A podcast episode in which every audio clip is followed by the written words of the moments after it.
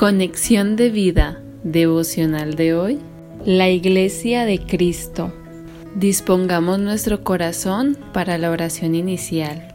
Padre de la Gloria, ayúdame a comprender el verdadero significado de tu Iglesia. Permíteme actuar en santidad, unidad y amor con mis hermanos en Cristo crecer juntos en tu conocimiento y llevar tu palabra a cualquier lugar de la tierra. Amén. Ahora leamos la palabra de Dios. Romanos capítulo 12, versículo 5. Así nosotros, siendo muchos, somos un cuerpo en Cristo y todos miembros los unos de los otros. La reflexión de hoy nos dice, entender el significado de Iglesia de Cristo demanda que nos despojemos de conceptos humanos y egoístas que hacen que nos fijemos en cosas superfluas que para nada tienen que ver con la santidad, el amor y la unidad que debería caracterizarnos como el pueblo escogido de Dios. Pero entonces, ¿qué es la iglesia? Es un cuerpo vivo, donde Cristo es la cabeza, por tanto, quien la dirige, la sostiene y la edifica. Todos los miembros son interdependientes. Cada uno necesita al otro para poder crecer y conocer la voluntad de Dios. Si sufre un miembro, todos los demás sufren. Si se goza un miembro, todos los demás se gozan. La Iglesia de Cristo tiene una misión llamada la Gran Comisión, que consiste en reconciliar al mundo con Dios a través de la predicación del Evangelio de Cristo. ¿Qué no es la iglesia?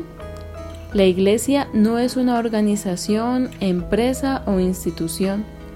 No tiene que ver con la inteligencia y capacidad humana. No implica necesariamente eventos, grandes edificaciones, reuniones o agendas llenas. Lo que Dios quiere de su iglesia son tres cosas. Primera, que seamos un pueblo santo y puro. Si no, como aquel que os llamó es santo, sed también vosotros santos en toda vuestra manera de vivir. Primera de Pedro 1, versículo 15. Segunda, Dios quiere que caminemos en unidad, solícitos en guardar la unidad del Espíritu Santo en el vínculo de la paz. Efesios 4, versículo 3. Tercera, Dios quiere que nos amemos unos a otros. Un mandamiento nuevo os doy que os améis unos a otros, como yo os he amado, que también os améis unos a otros. En esto conocerán todos que sois mis discípulos, si tuviereis amor los unos con los otros. Juan 13, versículos 34 al 35. Solo estas tres cosas podrán hacer que el mundo conozca y crea en la obra de Cristo.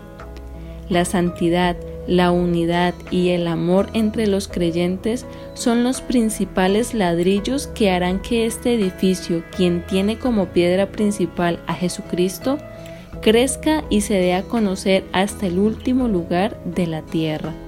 Visítanos en www.conexiondevida.org.